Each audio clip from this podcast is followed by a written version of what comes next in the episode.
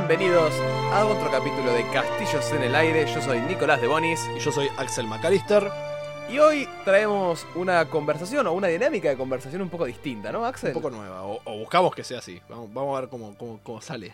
Pero bueno, antes, antes de hablar un poco más de esto, ¿cómo anduviste? ¿Cómo vino esta semana, estos días? Bueno, bueno, fue. De hecho, también tiene que ver el por qué vamos a cambiar hoy un poco de ritmo.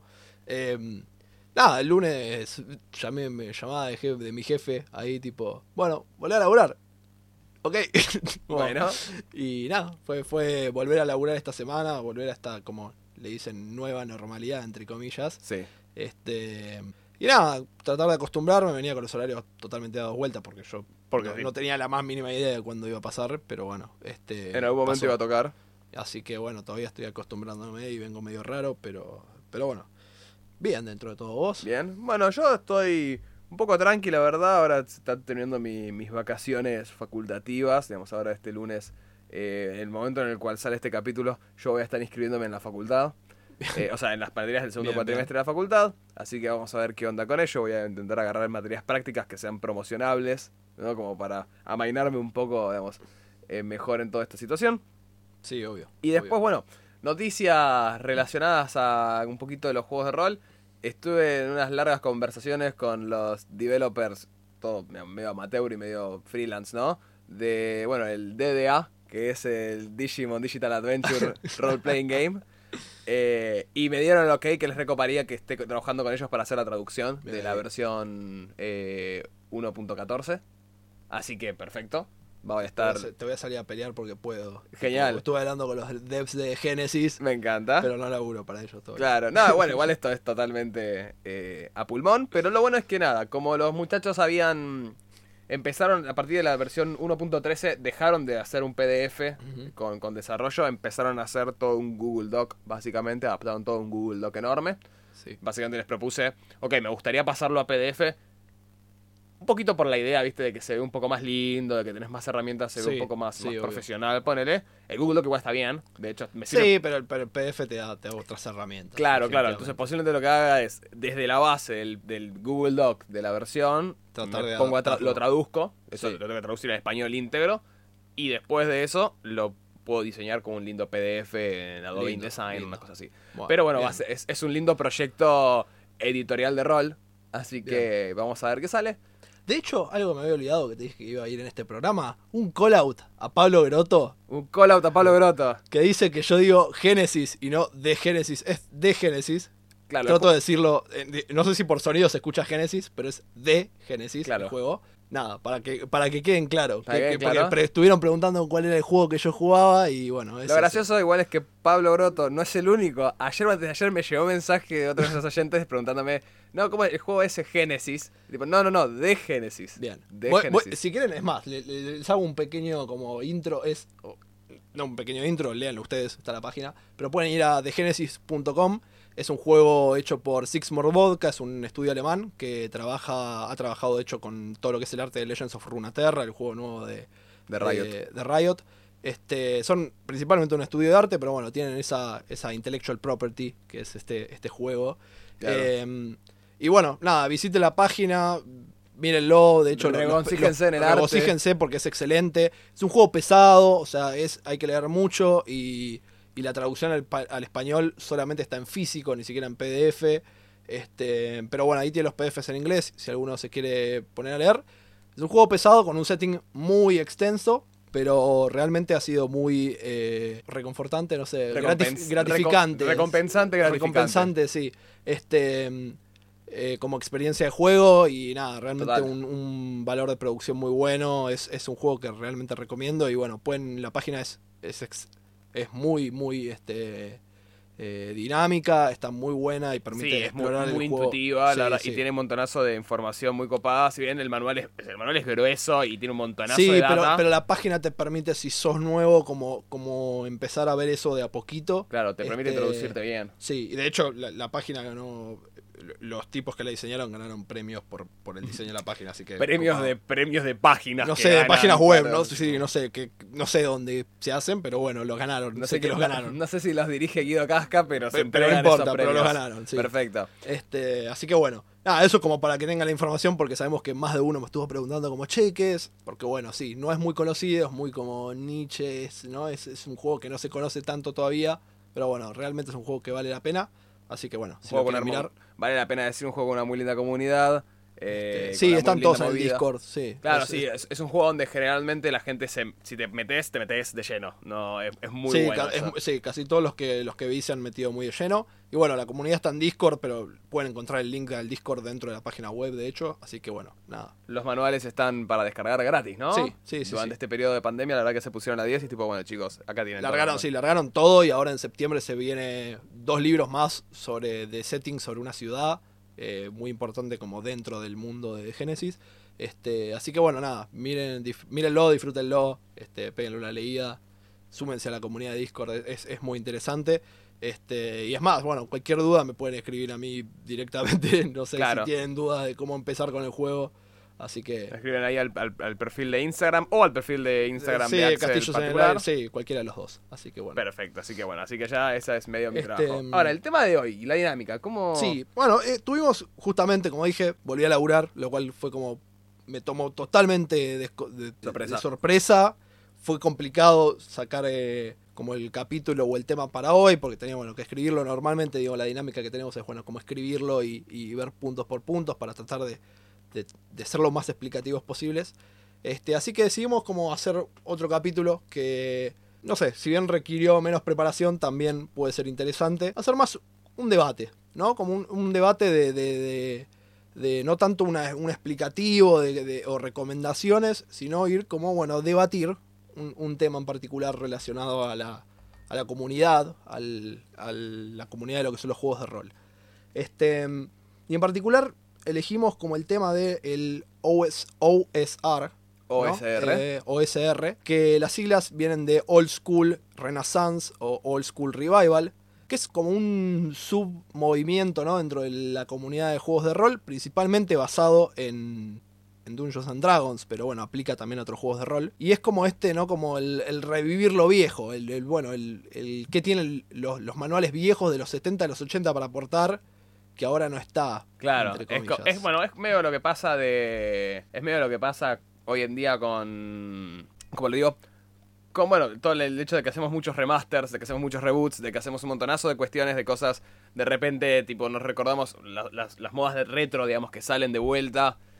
Que bueno, también eso no, no, no es ajeno el, el mundo del role-playing.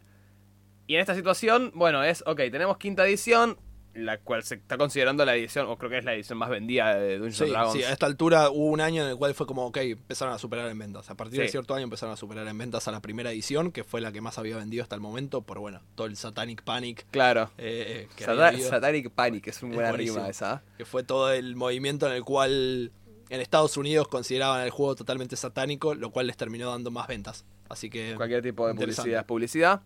Em, pero bueno, entonces de repente quinta edición empieza a agarrar un montonazo de ventas, empieza a agarrar un montonazo de furor del mercado y de las comunidades. Y sale toda esta gente, toda esta subcultura donde dicen, ok, bueno, vamos a ver qué, qué, qué tenían para dar o qué, qué, qué es lo que sentíamos de las viejas ediciones.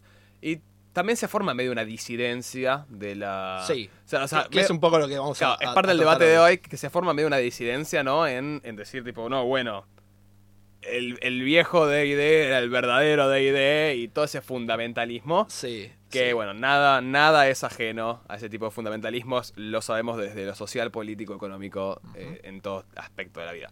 Pero bueno, así que más o menos esa es la, la explicación, ¿no? Digamos, de Este, qué es OSR. Tal cual, sí, es como que la- la idea o, el, o el- lo central es como que levanta el estilo de juego eh, de los 70 o de los 80 por sobre. Depende igual como esté planteado, ¿no? Estoy seguro que hay. Como en toda cultura, subcultura, hay gente que realmente dice, ok, esto es una alternativa por si justo te interesa este estilo de juego. Y hay gente que tenemos, ¿no? Como dijiste, más fundamentalista que es lo viejo es mejor. El famoso. Las cosas antes siempre fueron mejores. El, old school. Todo pasado siempre fue mejor, es la Sí, frase. Sí. Eh, Este, y, y cuando nosotros, o sea, no, no vamos a mentir, nosotros lo hemos, creo que planteado otras veces en el programa, digamos, que definitivamente cuanto más grande sea la comunidad, mejor. mejor.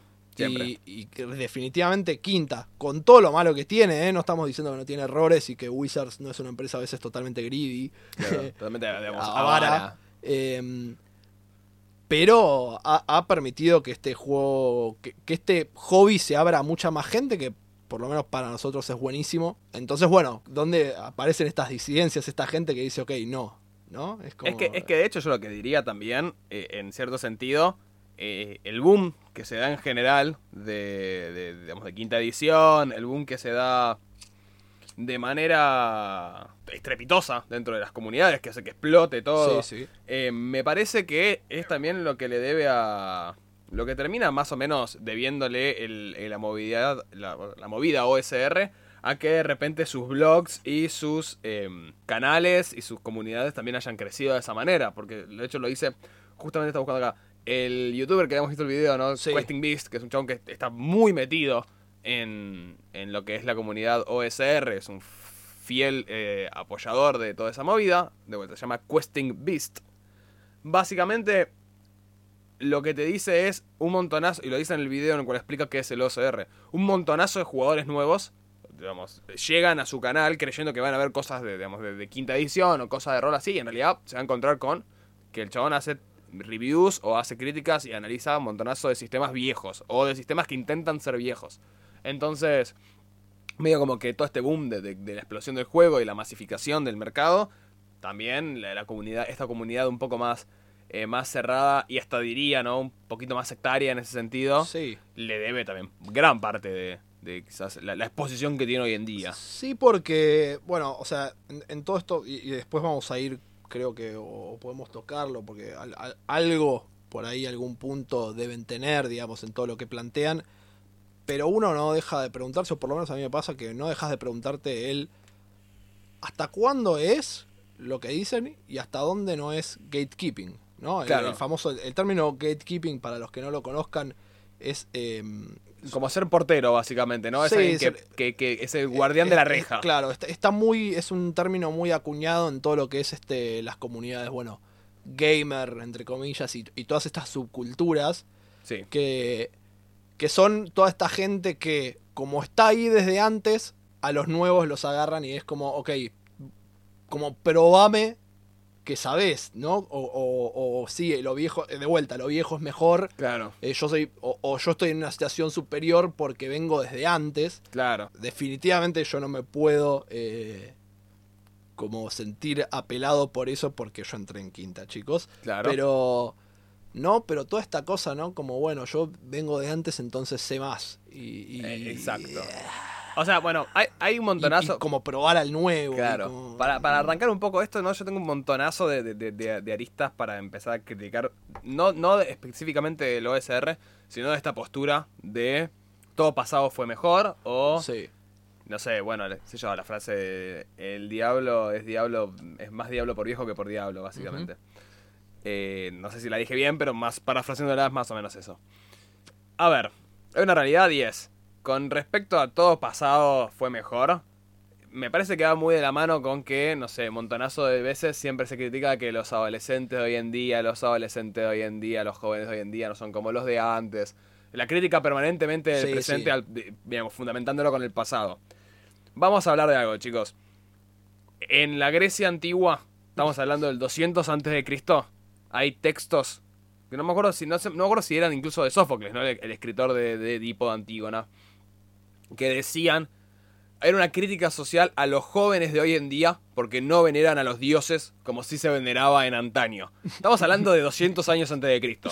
Tipo, los jóvenes nunca fueron copados. No existe, o sea, en ninguna realidad los jóvenes fuimos copados y en ninguna realidad eh, el, el presente fue mejor que el pasado. Me parece que tiene que ver con una especie de naturaleza social de la nostalgia, ¿no? De, de- de- Sí, y de- o de la... de contra al, al progreso o, o- o del miedo a la falta de comprensión. Es un montonazo de cuestiones que se pueden criticar. Sí, Pero, o mismo de la comodidad, de no querer Claro. que cambie como ese status quo en el cual estás cómodo. total, Entonces, el, el status quo en- en- en- socialmente es clave. Entonces, mm, ponemos para mucha gente. Y sobre todo para la gente que forma discursos. La gente que formula discursos generalmente no quiere moverse de su lugar o tiene tipo su status quo bien y no quiere que eso se sí. vaya a la mierda.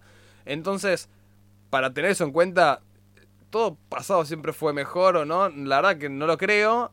Y encima es un debate que se viene dando, o es una idea totalmente dinosaurica que viene desde 200 antes de Cristo. Sí. Para tener en cuenta, ¿no? Digamos, esta idea de, de eso, esa, ese fundamentalismo del, del Y- pasado. Y ahora, como en contrario, estamos en un lugar en el que los cambios son cada vez más rápidos, entonces requiere que uno esté constantemente como, como Totalmente al, al- al filo. adaptándose o al filo, ¿no? Claro. como- o por lo menos nuestra generación lo vive así, creo. Es como que de repente los últimos años fueron un montón de cambios de todo, tecnológicos, sociales, este. Entonces es como que siempre tienes que estar en la última. Es, es que también, de hecho, te acabas de está bueno Sí, en algún punto. Pero tipo. fíjate también que en este sentido, como que, como te digo, a ver, puede haber gente que en su momento quizás eh, con la implementación de las, pre- de, la, de, las, digamos, de las imprentas y de las máquinas de imprimir, imprimir en a gran escala, se quejaban de la calidad de los libros. Entonces decían, no, bueno, pues ya no se hacen los libros como hacían los copistas anteriormente, que los hacían a mano y era todo un trabajo artesanal, que se hacían 30 libros por, por año casi, porque tardaban Sí, un montonazo en sí, hacer sí, un libro.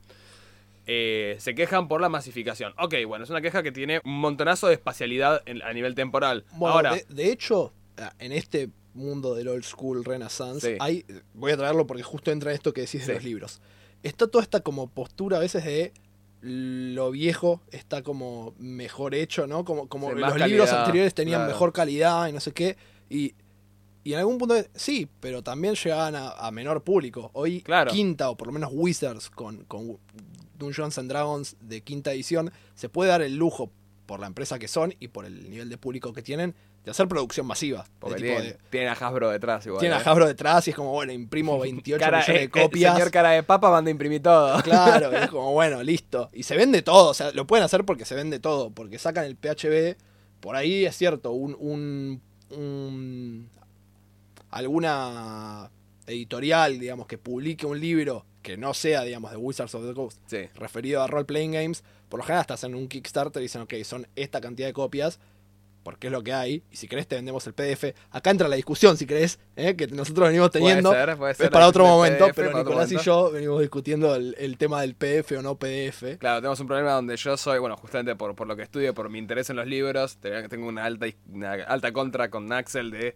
no banco para nada leer en PDF, me parece que es mucho más fácil y más práctico, si es un manual referencial, tenerlo en papel. A mí me gusta tener el manual en papel Sí. y poder leerlo en la Dale, comodidad de mi casa. de que, que lo escuchen Eh, todos. Sí, sí, me gusta poder tener el manual en papel y, y- y tener, y tenerlo en la comodidad de mi casa y leerlo. Pero en el día a día, para el, para el, no sé, estoy en la calle y lo quiero leer, el PDF es súper cómodo. Y, y para salir a masterear, tener el PDF a mano es buenísimo. Porque Tenga el PDF en la cartera. Sí, tal cual. Tengo, eh, tengo un celular que me carga todos los manuales que tengo de rol en el, en el bolsillo. Claro, ¿Por qué tipo? porque vos en cualquier momento podés estar en la calle y de repente alguien dice, por favor, mostrame el PDF y tenés que mostrarle tipo, Tal el, cual. PHB. No, pero me piden por ahí algo, eh, tipo me escriben por WhatsApp y al toque es un screenshot de, de la de lo que me pidieron. Ok, existe, Eh, existe Google, cosas. pero, pero está Ex- bien, te ex- entiendo. Pero las personas por lo general lo buscan en Google, le tienes que dar vos la respuesta. Pero bueno, eso funciona así también. Eso es otro, otro problema. Vos sos el Google. Yo- sí, bueno, Básicamente. cuando viene algún jugador y me pregunta algo, bueno, le screenshoteo algo del libro por ahí, o che, mirá, le muestro esto. Claro. Para mí tiene sus ventajas y es, no digo que, obvio, para mí es más reconfortante si puedo tener la posibilidad de estar tranquilo, leerlo en, en, en coso. Pero a veces en, en la practicidad me gusta más el PDF. Ok, perfecto. Bueno, ese debate lo vamos a archivar para más tarde. Para más tarde, sí. Para más tarde, o quizás para otro, para otro de estos debates, si esta dinámica funciona. Lo que yo quería decir, lo que quería terminar la idea con. Me quedó lo del, lo del ejemplo Lo de de los- sí. copistas y las impresoras. eh, no, las, imprentas en realidad. Que eh, en, en esa crítica, digamos, había un montonazo de espacialidad temporal, ¿no? Como que había un montonazo, había un salto de años y siglos, ¿no? Durante mucho tiempo los libros se venían haciendo de copistas hasta que en el siglo XV, imprenta de Gutenberg, bla. Ok, pero esa crítica a ese cambio de tecnológico es muy, muy medido en el tiempo. Hoy en día, ponele, si vamos a, a- a saltos menores, no sé, yo creo que nadie, o, no, no es conocido a nadie que diga, sí, no, toda la vida es mejor escuchar música en un Walkman que escuchar música con el celular eh, tipo en Spotify. Como, como que esa crítica no existe ¿Sabes? porque son tantos los avances. ¿Sabes que no? ¿Sabes que he encontrado a alguien que me dice, no, pero Spotify lo tiene en menor calidad? Nada que ver. Tipo, nada que ver. Tipo, O sea, no, no, que usaban aplicaciones que tenían mejor calidad porque Spotify. Pero Spotify tenés todo. No, eh, Es como ah, te- es súper masificado. La, la crítica, la crítica a Spotify la entiendo completamente. Hay un montonazo de artistas que no llegan a Spotify, usan SoundCloud, Pandora y otros tipos. Pero ahora yo digo, de ser tipo, bueno, no sé, prefiero usar el Discman que te salta. Tipo, el Discman, si vos tipo, metés un, un movi- un movimiento brusco, Venías en el auto y tipo, te te salta, salta el- el CD, lo que no tiene sentido. O sea, o, o de vuelta, o no eh, usar eh, Walkman, porque encima tenés que rebobinar el cassette. Encima tiene una calidad de mierda porque procesa, no procesa tanto datos. Compararme la calidad del Walkman con la calidad sonora del Spotify para escuchar música me parece bastante papelonero. Distinto es la experiencia análoga de usar, ¿no? Digamos, tipo, tener analógicamente un Walkman y, quizás eh, tu placer está en eso, que también es parte de la bibliofilia, ¿no? El hecho de que te gusten los libros porque te gusta olerlos, te gusta sentirlos, te gusta abrir eh, el papel, el celofán en el cual te vienen, te gusta tipo, Y- sentir y la portada. Es cierto que también con todo esto de la masificación de, de- de la lectura digital, se, el libro adquiere otro carácter, como un bien de otro tipo, ¿no? Porque es como, ok, es esto que decís, el, el- tengo el libro, tengo la, la Claro. textura, tengo todo, otra experiencia de lectura. es- Eso Sí. es cierto, sí. Sí, sí, el, el libro, el libro forma experiencias de lectura. Se puede hablar un montonazo de esto, pero, pero bueno, yendo más o menos a la crítica que vos hiciste recién, de lo que hablaste de, de- de la masificación o no, hay una realidad también que tener en cuenta que es justamente con que el producto de Dungeons and Dragons quinta edición se vuelva más masivo, también implica que, ok, tenemos que hacer llegar a la mayor cantidad de, de ejemplares, a la mayor cantidad de gente en el precio más accesible posible Tal cual. digamos, sí. donde, donde antes no tenías que pensar tanto, había muchas menos variables que tenías que tener en cuenta. O sea, Está bien, hago estas tiradas limitadas, haré 5.000 ejemplares, 10.000 ejemplares. Hoy en día, ¿cuántos, ¿cuántos millones de PHBs debe haber impreso de quinta edición? Sí, tal Por, cual. por distintas tiradas que se hicieron, que fueron corrigiendo errata. Sí, porque al punto es cierto, o sea, nosotros teníamos, el- me acuerdo cuando yo compré el primer PHB que, que me compré, era, ok, tenemos el PHB y tomá la rata Claro. en un PDF porque, porque no lo teníamos corregido. Y al cabo de un año, un año y pico, de repente era tipo, che, sacamos el PHB de vuelta con la rata corregida. Claro. Porque ya está, porque ya terminamos con todo el stock que teníamos y hicimos otra tirada, porque se Exacto. sigue vendiendo, digamos. Sí, sí, sí. buenísimo. Eh, Eso es increíble. O sea, eso es, es- de vuelta, son problemas que anteriormente las ediciones más antiguas no tenían ni en pedo. Porque llegaba una fracción de gente. O sea, Bueno, y ahí como, como retomando por ahí eh, al tema del capítulo, ahí es donde me entra el, el, bueno, ok, es, que, que lo- creo, creo que lo tocábamos en otro capítulo, no estoy seguro, pero es, entra todo esto de, ok, ¿hasta dónde es, sí, eh, eh, me gusta más la edición vieja o es, che, me están copando el hobby? Que lo habíamos hablado anteriormente. Sí. el- el- el- el- ok, me están copando el espacio que antes era como mi lugar seguro. Claro, bueno, esto de gatekeeping, justamente, ¿no? De gatekeeping de quien, quien, quien busca, eh, es ese portero, ese guardián de la reja que busca prevenir que la gente se meta. y que como no sabes, no puedes pertenecer a- Claro, claro, es quien quiere excluir. Es que El gatekeeping es eh, en todas las comunidades, así, digamos, de Sí, es, es subculturas imposible gaming que no exista. existe, es un término que se usa, es generalmente detrimental, porque estamos todos de acuerdo en que, de vuelta, Axel y yo sobre todo tenemos una postura donde a mayor inclusión, mejor. Eh, el gatekeeper es justamente el que no quiere eso, ¿no? Dice tipo, que los normies se queden afuera, que las personas que no El sepan... término normie viene ahí. El término normie es despectivo y viene justamente de gatekeeping, claramente. Que no, que no se metan, que no saben, que qué sé yo, que no... Que esto es un, es un hobby para gente culta. Claro, ¿Qué sí, sé yo? es la gente que te dice que Rick and Morty lo tenés que ver con un montonazo de, de IQ porque si no, no entendés. No Que Nah, déjame de joder. Entonces, digo, eh, el gatekeeping es algo que se ve muy en día hoy en todo. Eh, en, en, todas también digamos, comunidades snob también hay gatekeeping. Hay gatekeeping en grupos de la facultad, hay gatekeeping en la literatura, hay gatekeeping en el cine. Tipo, en todos lados hay gatekeeping. Eh, Eh, eh, es simplemente que la comunidad como geek, nerd, entre comillas, es la que más lo ha acuñado Es para lo que, todo y esto, lo que más sí. lo acuñado porque también es la que lo habíamos dicho creo en el primer capítulo, ¿no? Donde era una comunidad Súper vulnerada. su- claro. súper segregada en su Claro. momento y de repente todo el mundo quiere pertenecer. Entonces, eh, ya sea, digamos, por, por, por reflejo un poco también instintivo de mucha gente de la comunidad diciendo tipo, bueno, no, pará, tipo, como que no sé cómo maniobrar frente a esto, entonces activo de una manera más, más defensiva, eh, o simplemente ser un cara de verga que puede pasar. Eh, No sobran, digo, no faltan en el mundo, sobran. Pero, entonces, esta comunidad, la OSR, medio que nace un poco, o tiene un gran tinte gatekeeper. Sí, sí, y, y- y aparte creo que hay como varias cosas de las que se mencionan como eh, ventajas o como, bueno, mirá, es, es la forma en la que se jugaba antes y es, es mejor, digamos, ¿no? En todo eso hay un montón de cosas que, si querés, vamos, podemos tocarlas creo que punto por punto, yo hice como un punteo. Pero, por ejemplo, había una que era como, bueno, el, el foco de las campañas en exploración y en sandbox. ¿no? Claro. eh, cuando sabemos que no sé si es así. O sea, pues si eh, Wizards of the Coast, con todo lo malo que le tenemos que criticar, de todas las campañas que sacaron hasta ahora, tenemos de hecho tres que son casi sandbox, te diría. Claro. Curse of Strahd, Curse of que es tipo, tenés todo Barovia para explorar. em, Tom. eh, Tomb of Annihilation, que es todo chult. Sí. Y bueno, habíamos hablado anteriormente creo que de Descent into Avernus, que si bien la Claro. primera parte es más corta o más plot driven, cuando bajás al infierno, cuando haces el Descent into Avernus, Avernus la tenés como para explorar libremente. claro. Y, y de hecho tiene eh, eh, la campaña en sí tiene un objetivo, no voy a contar para no spoilear, y tenés creo que como, no sé, 5, 6 formas de lograr tu objetivo claro. entonces de repente, tipo, literal, el libro te dice, ok, están todas estas posibilidades. Sí. eh, entonces, no, no es necesariamente el foco.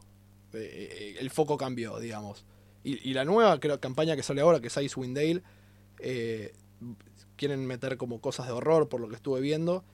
Pero también entra Dentro de la categoría de sandbox. dentro de categoría de sandbox, porque es ok, tenés la región de Icewind Dale, Claro, es como exploración de- dentro ahí. Entonces, eh, ¿hasta dónde es? Ok, también hay que entender, creo en eso, como las ediciones anteriores tienen más años de productos Sí.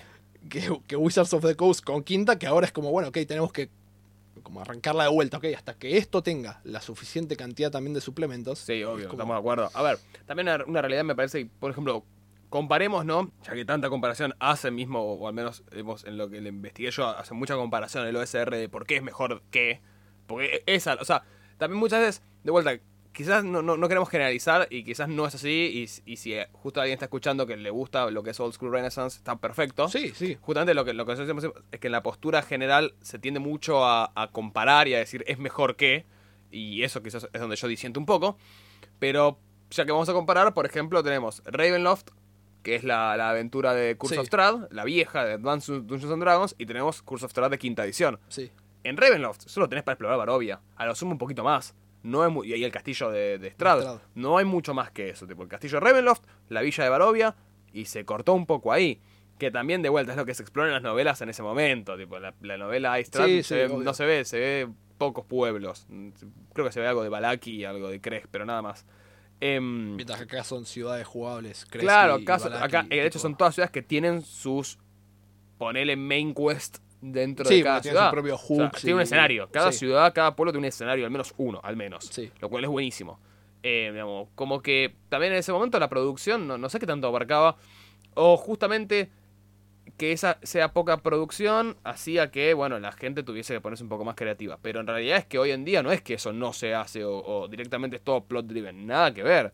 De vuelta, gran parte te propone. O sea, gran parte te propone ese, ese, ese, ese foco narrativo y después tenés toda una sección sandbox o homebrew que la podríamos relacionar a lo que habíamos dicho de cómo diseñar una aventura, ¿no? Cómo Sí, diseñar que, que, historia. bueno, lo tocamos. Como, como de hecho se puede hacer, tipo, el, el- claro, el publisher está como medio obligado Claro, a. y ¿viste? sobre todo un publisher que tiene de vuelta, o sea, si vamos a hablar de ID, estamos hablando de Wizards of the Coast, que tiene que, eh, digamos, llegar a la demanda de todo el mundo insurgente, de todo el mundo que está tipo surgiendo para jugar Sí, eh, sí. Dungeons and Dragons. Entonces tienen que hacer algo que sea Y- más digerible por todos. Y aparte, bueno, y acá, ojo, acá también le puedo dar, si querés, la derecha al movimiento en el sentido de que, por lo general, la concepción que se tiene, digamos, de, lo- de los, de los módulos viejos es que son mucho más, lo contrario, o sea, más lineales, te Claro. diría.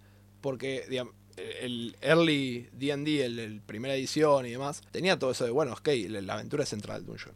Ah, Entonces, y, de hecho, y- y hay un montón de como de mega dungeons que, perdón, pero por ejemplo, eh, Quinta sacó Dungeon of the Mad Mage, que está adaptado directamente del módulo de cuarta edición. Y es totalmente lineal, porque el Mega Dungeon, el objetivo es bajar y conseguir tesoro y bla, bla, bla, y no se, no se abre a más narrativas como, digamos, como que se entiende que, que se le da más agencia al jugador porque el jugador puede ir y visitar diferentes ruinas y no necesariamente a lo que hoy en día se considera, ok, más agencia al jugador porque puedes explorar más narrativas que no necesariamente sean soy un aventurero bajo. Claro, y, hago cosas porque tengo ganas de hacer Entonces cosas. yo creo que es una- un argumento que casi que se cae en ese sentido. A ver, bueno, yo, qué sé yo, y también pensás en las pensás en los módulos, justamente, a ver, en Ravenloft, el gran foco de Ravenloft es entrar al castillo Tipo, siempre era entrar en el castillo y, y batirse la Claro. entrada en el castillo. Tenés eh, módulo de segunda edición que a mí me gusta mucho, que se llama Donde. eh, no, cuando florecen las rosas negras, que es sobre Lord Sod. Sí. Y es su plano dentro de- de- del, del mundo de las sombras. Sí. eh, que también es más o menos lo mismo. Es mucho más grande, es mucho más amplio, el mapa está recopado. Pero igual, siempre en definitiva, la final es andar al castillo de Sod y, y, y batirse la Sod o sacarlo de la locura en la que está. Pues no sé, vamos a hablar de más legendario. Tomb of Horrors. Tomb of Horrors es literalmente un dungeon. Sí, No hay más es- que eso. Y de hecho no. Bueno, justo.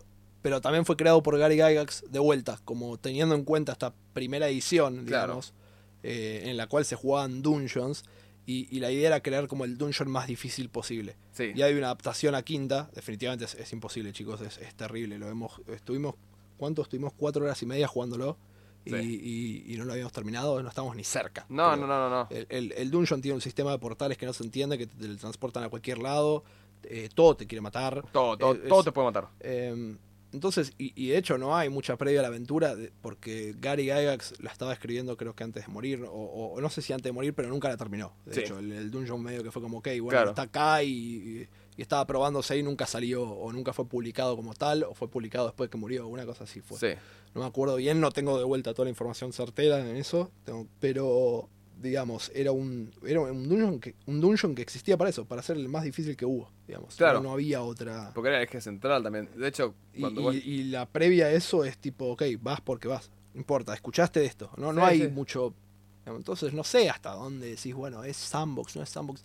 Eh, y de vuelta, como si el sandbox dependiera de, del juego, cuando no es así, porque uno, uno es el que dice, ok, como yo te digo, yo, yo en, The Genesis decidí agarrar este mundo súper desarrollado para decir, bueno, juego un sandbox, pero tranquilamente puedes cerrarlo y decir, ok, vamos a jugar en esta ciudad y es, y es un plot y listo. Sí, o sea, es que, es que en, Entonces- definitiva, en definitiva termina siendo mucho más parte de lo que, de lo que quiera el máster, de cómo, de cómo lo escriba el narrador.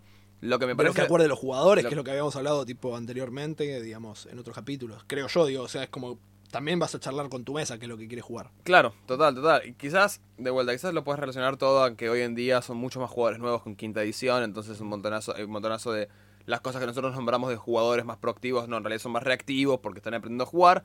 Y quizás por eso sea la, la que dicen que la constante en quinta edición es que el máster los lleve a todos de la mano o haya un plot que los lleve a todos. Claro. Cuando- No, no lo había visto, sí, la verdad que sí, puede ser. Pero, pero cuando, cuando, claro, cuando en realidad es la circunstancia en su momento te hizo ser mucho más activo porque quizás el único máster que conocías le estaba mal- dirigiendo cuatro mesas, tipo no era como un ser máster en ese momento, no, no era fácil, no era fácil encontrar un máster. Eh, había movidas acá en Buenos Aires mucho más under, como no sé, la, la guarida del Fénix en su momento. Y, y de vuelta, es como que el contexto te lleva a ser un poco más de tenés que ser activo como jugador. Pero, pero en realidad, todo ese tipo de cosas, siempre para mí dependieron de tanto del máster como planear la aventura, como los jugadores acepten jugarla.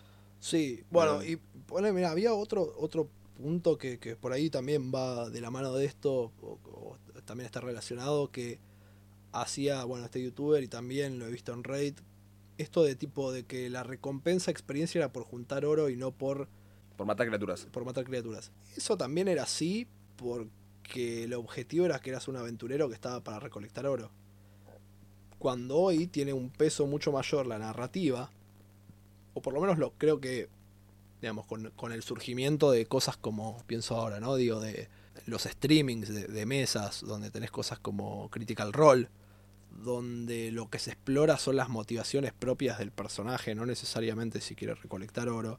Y la experiencia es por matar monstruos, bueno, sí, y- o no, porque de hecho, tipo, juegos como Critical Role, no es que hay una experiencia por matar monstruos, sino que es eh, lo que llaman el milestone. De Claro. hecho, o sea, no, no es damos experiencia por matar monstruos. El juego base de Du- Dungeons and Dragons quinta edición establece dos formas de hacerlo, que es o das experiencia por matar monstruos, o haces milestones, que es, ok, cuando los, cuando los jugadores llegan a un punto importante de, de la campaña, ok, Claro, el- donde el- creas lo- que merecen. que merecen el subir de nivel, se lo das. Que de hecho, vos un poco lo venís manejando así en la Sí, mesa que estamos sí, jugando, sí, ahora que lo pienso. Eh, yo, eh, bueno, en de Genesis es diferente porque Genesis usa otro sistema, no, no es el de- experiencia para comprar habilidades. eh, pero que es como vampiro antes, digamos. Pero digo, en general está como eso de, bueno, yo se los doy cuando creo que lo merecen eh, por- para que el objetivo no esté bueno en matar monstruos. Pero como que se pone como un argumento para decir, no, no, para que todos no sean el, el famoso murder hobo, eh, el recompensar por oro te permite jugar más inteligente. Minga, tipo, te Sí. permite jugar más inteligente si es que vos querés jugar así. claro. O sea, está de vuelta, está en la discusión de los jugadores. No, es, es como. No sé, me parece también, de vuelta. Son argumentos que se dan que. De vuelta, yo no sé si es. O sea, si uno disfruta del OSR Movement, está perfecto. Lo que yo digo es que me parece como a veces. Como al pedo ese ataque a. No, no, mirá, esto era claramente mejor porque no, no recompensa al Murder Hobo. Claro. No, no, sí, es, es, es, es que quizás el problema con, con el, el movimiento, quizás con los argumentos, es que se tienden a hacerse de una, desde un punto de vista donde te miran por encima del hombro. Claro, Y, exacto. y eso es lo choto. Pero sí, a ver, también la, la idea de que no, no era. No, la, la idea de que no, no había mucho Mother Hobo, ¿no? Una realidad también es que en, en gran cantidad de las aventuras, justamente, que, que podés rever de, de- de los viejos eh, módulos, digamos, de, de Dungeons and Dragons, medio que el foco eran las criaturas. Tipo, tampoco había mucho plot, no necesariamente, Sí, digamos. o sea, exacto. el- era, el- voy a matar al dragón. Claro, el, Sí, el como- final era tipo, está bien, que quizás, y, y va en la mano con el otro argumento que decía justamente este muchacho, donde no había un balance de encuentros, como que desde 3.5, cuarta edición, se empezó a poner mucha más pila, al menos desde Research and Development de Wizards, se empezó a poner mucha más pila en hacer que los combates sean balanceados, como para, como para tirarle un centro a los jugadores, que no mueran tan fácilmente. Pero la realidad es, si bien eso puede ser, no dejaba de ser, es el final de, una aventura, o generalmente el objetivo de muchas aventuras o de los módulos básicos que podemos buscar de Dungeons and Dragons antiguos, eran tipo, metete en la guardia del dragón, mata al dragón. Tipo, Sí, y aparte, tipo, tenés, pienso, ¿no? Eh, También otra de las cosas que menciona en base a esto del balance era como que, bueno, en, en- en las ediciones anteriores uno no podía meter tantos combates y, y era todo más deadly. Tuvimos una charla al respecto de cómo tal vez, si lo que querés es un juego más deadly, tal vez el juego no es D&D. claro. Porque ese es otro problema. Estamos todos como en la idea de que D&D es el único juego que puedas... O, o- o no, Todo D&D es tiene que único. entrar en Todo D&D. tiene que entrar en D&D. Claro, claro, en todo. vez de decir, bueno, ok, si quiero jugar algo diferente, ¿por qué no pruebo algo diferente, literal? Tipo, Sí, sí, sí. tipo, ¿por qué tengo que, tipo, que, que está bien si vos querés decir, ok, bueno, eh, quiero jugar algo más deadly, adapto el sistema de, de- o una aventura de quinta o un sistema anterior de D&D, está perfecto. Pero también pueden no ser D&D, eh, o sea, es como, yo decía, bueno, la mesa de Simbarum, Simbarum, el sistema, de hecho, lo estuvimos jugando, y mis jugadores efectivamente dijeron, ok, sí es más deadly, y está buenísimo, y les gustó el sistema, y, pero, pero, bueno, y entonces, hey, no es D&D, pero sigue siendo fantasía y lo podés disfrutar y, Claro. y cumple con lo que, si querés, estábamos buscando por ahí, que es ser más deadly, poner Claro. el sistema. Entonces, eh, como que digo, por eso, es como que está todo eso, ¿no? Se, se, se cae a pedazos alguna de las cosas que... Sí, o sea, eh, bueno, en realidad se cae a pedazos o uno eh, o son refutables y que quizás se termina entendiendo que eh, el objetivo es otro. Claro, y, que... también que como la forma en la que está defendiendo es más justamente por, por un honor, por un orgullo, ¿viste? O por un de vuelta, soy un sabio que vengo jugando hace 20 años, entonces tipo te puedo dar cátedra al respecto. Y no tanto en fijarse que hay, hay soluciones, hay soluciones mejores a, a ciertos temas. Y que- que si esas soluciones permiten que venga más gente, por lo menos en lo que a mí respecta, que sea Sí, así. sí, en mi libro está perfecto eso. Qué sé yo, de vuelta, en la letalidad de los juegos, a mí de hecho me parece que D&D es un punto intermedio donde quizás el anillo único no es tan letal. eh, bueno, el sistema este que en el cual voy a empezar a trabajar en la traducción de, de Digimon Sí. tampoco es tan letal porque la idea es que son pibitos, entonces tipo... Sí, sí, y que lo hablamos. De hecho, uno puede, o sea, que sea o no letal es una elección de uno. ¿no? Exactamente. Porque algo no es mejor que lo otro. Claro, tipo. y de vuelta es lo, es lo que decía, por ejemplo, que bueno, que están todos los encuentros mucho más medidos, entonces tipo es muy difícil que los jugadores, es, es muy difícil que los jugadores o los, los personajes gasten muchos recursos en una pelea, porque la van a poder superar de todas maneras. Como Master, ya que tan... O sea, ya- el tema es que ya que estás tan empecinado en decir... Antes había un cierto como una despreocupación por las reglas o te permitías hacer lo que querías. Entonces como Master ponerle tipo, si la party es de level 2, ponerle echar el rating 6 y listo. Punto. Sí, ya está. Tipo así de fácil. Eh, Es el tema. Sí. Hay, hay soluciones mucho, me parecen mucho más claras. Y al mismo tiempo, está el argumento de, bueno, antes había más ruling, antes había reglas que cubrían más cosas. Entonces, que es cierto, pero también era una traba. Claro. Porque tenías esos manuales que eran recontra infumables. Que si bien es cierto que hay gente que dentro del movimiento OSR que ha dicho, ok, adapto cosas viejas a la actualidad para que sean más ac- accesibles, Sí. no, no es que sea siempre el caso. Y ahora, de hecho, justamente parte de lo que dijimos y lo hemos charlado, parte de lo que hace que Quinta sea tan famoso es que las reglas son mucho más accesibles. Juegos como por ahí de Genesis también, las reglas son recontra boludas. Entonces, o Simbarum, de vuelta, traigo los juegos que conozco, digo, ¿no? Sí. Porque No, no, está perfecto. eh, eh, Simbarum, que literal las reglas son una dentro de todo sencillas y el, el único que tira es el jugador. Entonces el jugador siempre sabe que tiene que tirar, el máster solamente le tiene que decir el modificador con el que tira y el máster nunca tira. Se tiene que concentrar en, la narrativa. en la narrativa. Lo que pasa. O sea, también ahí hay un cambio de tono, creo yo, en el cual, como decimos, ahora hay menos reglas. O, o menos o, o reglas más abiertas porque eso permite que sea más abierto para el jugador en entrar y A ver, reglas más simples también implica una mejor masificación. tal cual Tipo, reglas más simples Este- siempre va a hacer que más gente tenga mejor acceso al juego y listo. Claro, entonces como que de repente es un pro. Y sí, esa, esa simplificación de reglas casi siempre o está llevando de a poco a juegos más narrativos. Pero que también es lo que un poco busca. Eh, o, o parece ser el foco de la mayoría de los jugadores que la están entrando, experiencia. de la o sea, experiencia que están buscando ahora. Hay que tener también de vuelta, hay que tener la experiencia de, de Wizards, que igual es- ahí sí es un punto criticable, completamente. O sea, es, es debatible eh, de manera de, de perspectiva, ¿no? Una gente puede estar a favor, otra gente puede estar en contra. Pero la idea de a dónde se quiere llevar el juego o no, a dónde parece que se quiere llevar el juego. Y uno podría hacer un caso en el cual decir que Wizards está intentando hacer que la experiencia de jugar rol de, de quinta edición sea mucho más cinematográfica, ¿no? Sea mucho más narrativa, sea mucho más tranquila y de hecho sea mucho más televisable también. Sí, porque de hecho, bueno, ahí es donde entran cosas como Wizards of the Coast, saca quinta, de repente sale algo como Critical Role. Critical Role estalla, agarremos esto. Y ahí la gente que sigue Critical Role y que se meta a, al ra- a raíz de cosas como Critical Role o similares, digamos, no son los quieren ser Critical Role, digamos. quieren tener esa experiencia narrativa por ahí, no Claro. la experiencia, uh, estoy con el numerito, que de vuelta, existen sistemas que te van a permitir hacer Sí, eso y, y lo puedes elegir tranquilamente, pero me parece que como también de vuelta, anteponerlo para, ok, acá hay una regla para todo, entonces esto es mucho mejor porque... Más desarrollado, lo que sea. Ah, Que de vuelta, eso también me lleva mucho al, al- al punto, ¿no? De que antes, o sea, lo que se decía en, estos argumentos como para defender o lo que era por qué uno de los pros que tenía eh, OSR es que no importaba mucho lo que dijese Wizards porque ya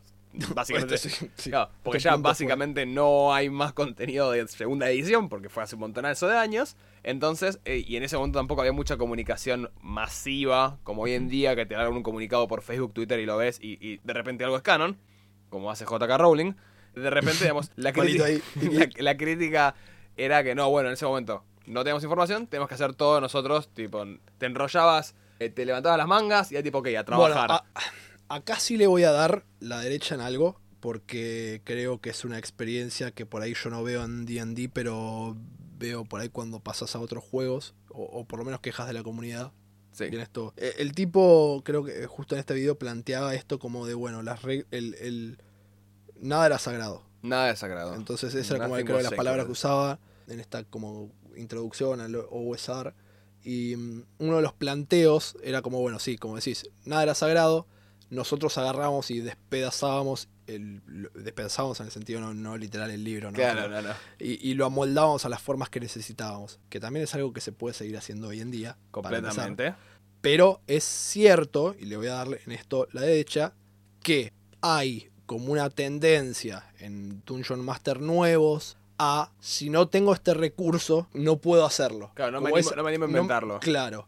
Eh, que me pasa mucho a veces cuando yo hablo en la comunidad de Génesis, que, a ver, es cierto, tiene un lore muy extenso y a- acá voy a dar otro punto, ahora lo, lo voy a tomar. Pero cosas como, che, ¿y por qué no hay tablas de random encounters?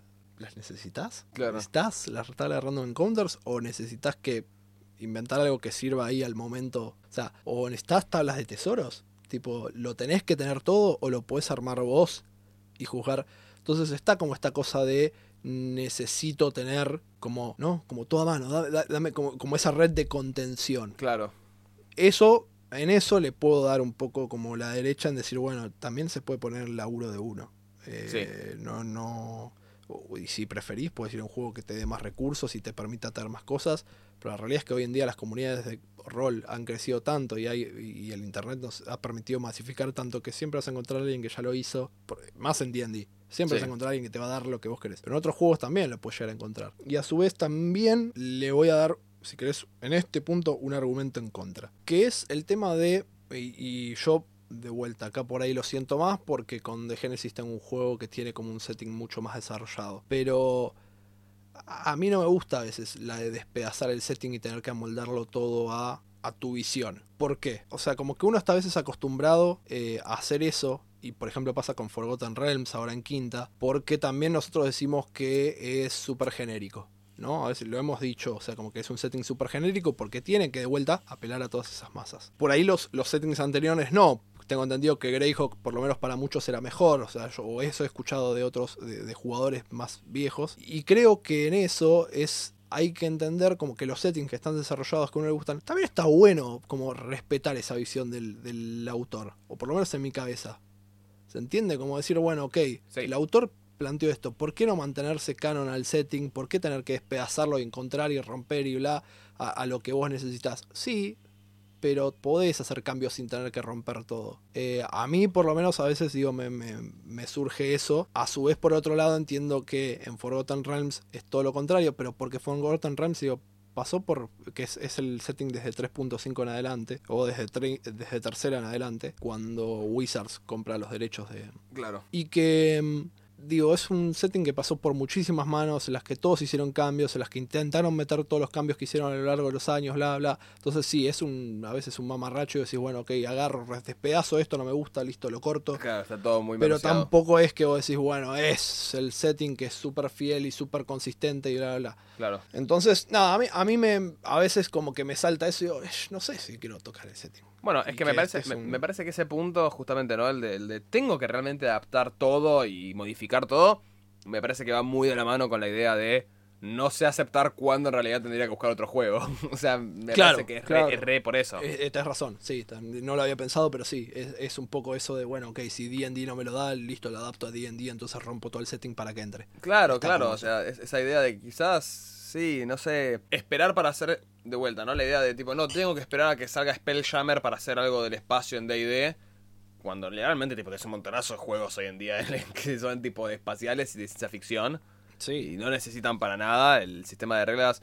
Le hemos hablado con los, los LARs, digamos, los sistemas de reglas genéricos, ¿no? O sea, sí, sí, GURPS, no sé, tipo, o podés, o de hecho, perdón, paralelo, digamos, el Pathfinder, el, el gran copiador de D&D, tiene Starfinder, claro. que es tipo, literal, como el, lo mismo que, que Spelljammer, porque es, ¿no? D&D en las estrellas, digamos.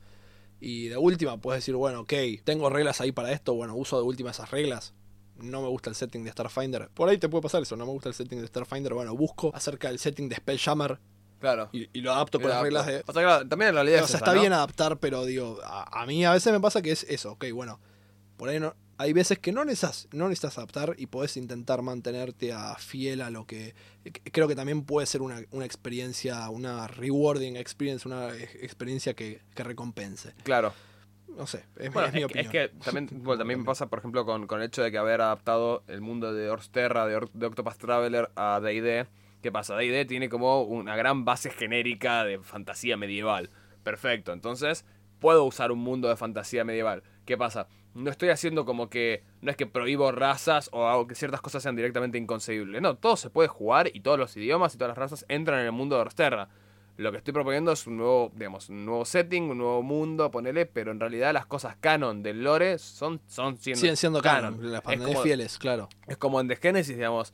No, bueno, eh, reemplazo un culto por otro. Después este culto no existe más y es otro culto. No sé, bueno, no, así no funciona. O sea, como que. es que ah, eh, choca mucho más por ahí, porque sí, sí, por ahí es como es, es que, por y, ejemplo. y- y perdón, y en realidad el juego hay uno de los cultos que se llama clanes, que en realidad es, tenés como reglas para crear tu clan, claro. que son como cultos más chicos, Sí. que al final de cuentas están ahí también para que hagas eso, para Claro. que vos puedas decir, ok, bueno, quiero jugar algo que no termina de encajar entre todo esto. Bueno, puedes darte el lujo de decir como, bueno, este clan, el problema no va a ser una facción como los neolibios, Claro, el tema es que no lo, no lo lleves, a- en mi cabeza es, es- no lo lleves a que sea algo súper influyente porque el mundo está dado por ciertas cosas que vos decís, le, le vas a cambiar todo.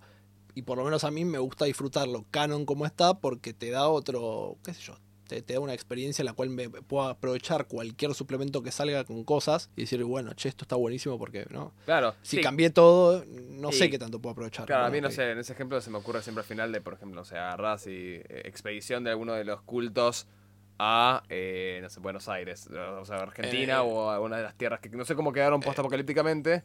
Claro, bueno, a mí, a- yo lo- eso yo lo, lo- lo detesto. O sea, el, juego digo, plantea. Como, como quizás, tipo, innovar o adaptar Sí. otro tipo de cosas sin tener que romper todo lo que Claro, viene porque puedes decir, bueno, me voy a otro sector y chau. No, y, y es la interacción de los cultos dentro de ese sector. Sí, pero Ponele. también a mí, ponele, Te te, haciendo te- te brainstorming acá, refuto si esto es brainstorming, digo, Dale. pero ponete lo refuto. digo. Refútame. Eh, esos cultos se dieron en base a ciertas condiciones que había en Europa. Claro. En el mundo del juego. Yo no sé si de repente digo, me voy a Argentina. Claramente no puedo tener un culto por ahí igual. No, Entonces no, obvio. decís, bueno, ok. Obvio, es que, es que por eso en realidad lo que yo plantearía es, por ejemplo, ok, la- el gran hilo conductor es varios cultos están haciendo una carrera naval para llegar a cierto territorio y ver qué onda. De vuelta, no sé qué carajo.